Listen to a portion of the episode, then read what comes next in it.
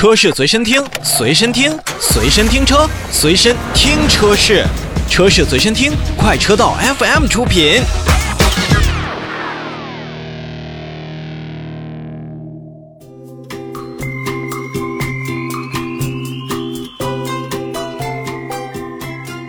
再来看奔驰，